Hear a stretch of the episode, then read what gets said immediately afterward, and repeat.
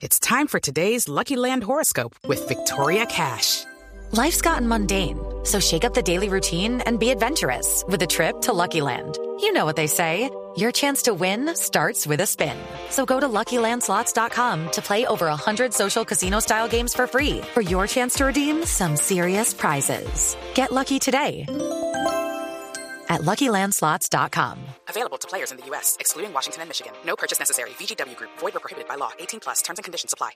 Dos de la tarde, 2.36 minutos. Bienvenidos, señoras y señores. Estamos en Blog Deportivo, estamos en Fiesta.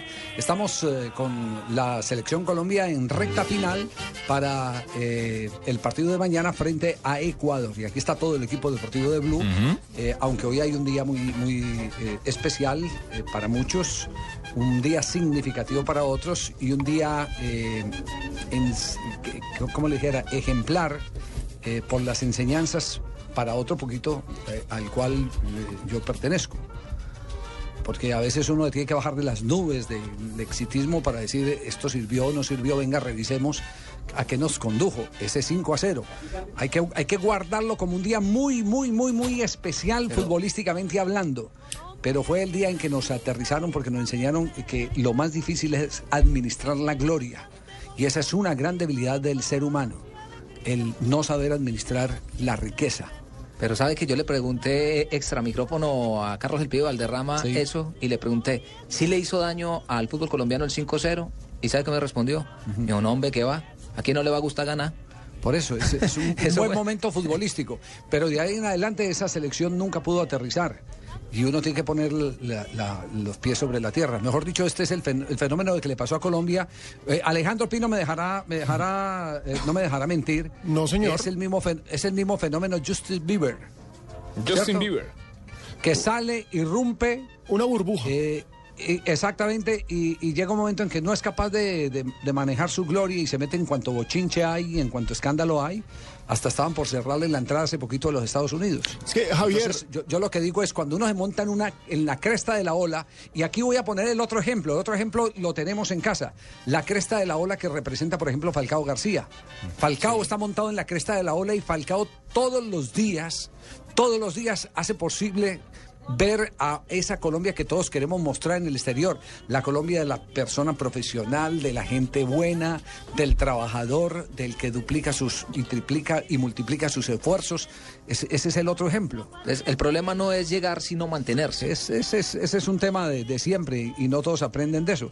Y si no, eh, Alejandro, eh, la estadística de los ricos que se han ganado la lotería en España no tendría cifras tan dramáticas como la que el 70% con los años han quedado en la ruina. es que ese es el problema, Javier. Digamos, mucha gente nos preguntaba hoy en arroba gol caracol, porque sacamos un especial eh, muy bonito, que por qué recordábamos eso. Y básicamente yo creo que la- lo importante de recordar esto es para aprender y para que no se vuelva a repetir lo que Claro. pasó.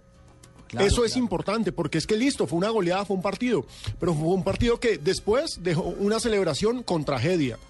Sí, como 800 heridos, casi 100 muertos. Fue una Bueno, celebración. pero, pero yo, le- yo, le, voy- yo le voy a pedir el favor de los muertos, quítele el 50%, porque el re- ahí en, en esa estadística, me acuerdo en esa época, porque yo estaba en el máster de Caracol en Bogotá, de, de la básica de Caracol, empezaron a meter el señor que se murió. Ah, claro, empezaron a por meter infarto, todo, por el supuesto. infarto, el, el- el que se, me- el que se murió de cáncer, el que se, empezaron a meter todo, todo el que se murió lo metieron en la misma bolsa. Y En eso el paquete, tampoco es sí. justo. cuentan. Eso tampoco es justo. Esos no cuentan. Sí, es cierto, pero digamos ¿Cómo que, que no más allá. Le estoy diciendo que los contabilizaron, hermano. Sí, sí, por eso, por eso no cuentan en esa estadística. Ah, bueno. Javier, pero listo. Sumemos la tragedia y sumemos la agrandada que se pegó esa selección Colombia, que es algo que no se puede negar. Porque teníamos un equipo muy importante, teníamos un equipo muy valioso que se creyó el mejor del mundo. En este momento tenemos un equipo muy importante, tenemos un equipo valiosísimo. Al- Alejo. Tenemos un equipo que está en el top 3 de la FIFA, pero no nos podemos creer nada hasta no jugar el Mundial. En ese, en ese momento se habló mucho del problema de los egos. ¿Se acuerda que se le hacía Claro. referencia que le deberían eh, los negros con el buen respeto y a la palabra y sin eh, pues, no, es que- no, es que eso lo dijo Maturana. Maturana lo dijo en la rueda de prensa después de que se pierde con la selección de Rumanía. Dice, los negros le tienen que devolver el equipo al bono. Eso lo dijo Maturana, eso no se lo inventó nadie. Eso fue Lo- un, eh, lo un dijo- problema lo dijo de Maturana. egos. Es un problema de egos, evidentemente, pero ¿sabe qué ha pasado aquí? Aquí ha pasado con, este, con esta selección eh, algo muy, muy importante. Primero que estos muchachos hicieron la escuela por fuera y lo, lo, eh, esencial eh, eh, para mantenerse en el tiempo es que se aprendieron los códigos profesionales del buen profesional que no tenían estos muchachos de antes que eh, eran, yo lo voy a decir así eh, y puede sonar doloroso, eran los, los asumían los directivos como semiprofesionales. Algunos les pagaban, a otros no. Ya ahí se presentaron unas grandes diferencias en la concentración cuando unos llamaba, hablaban en la, en la mesa del comedor. Eh, empezaron a hablar de, de el carro último modelo que me entregaron en el contrato, el apartamento, las tres empleadas, todas esas cosas. Y los otros muchachos llamando a la casa a ver si el club les habían consignado la platica a la quincena. Claro. Llamando a Colombia.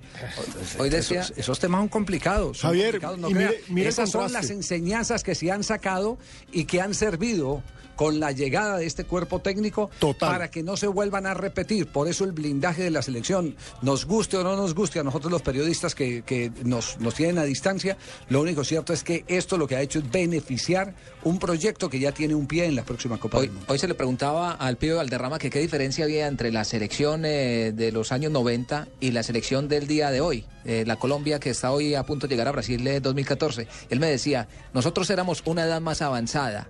Éramos jugadores que no habíamos madurado. Yo, por ejemplo, me fui a los 26 años a Europa y fui el primer jugador en salir eh, del país al viejo continente. mientras tiene. que ahora están de 18, 19. James se fue a los 20. 17, se fue a los 18, estaba ya en Banfield. Son más profesionales, me dijo el Pío Valderrama. A los 20 ya era campeón del fútbol argentino con Banfield. Y a los 21 ya estaba jugando un mundial juvenil. No, ya estaba transferido al Porto. Claro, ya estaba en el Porto con 20 años. Esa es, esa es la gran diferencia. Estos vienen de afuera a, la selección. Esa selección de, de antes venían de los clubes de sus regiones para ser parte del equipo nacional.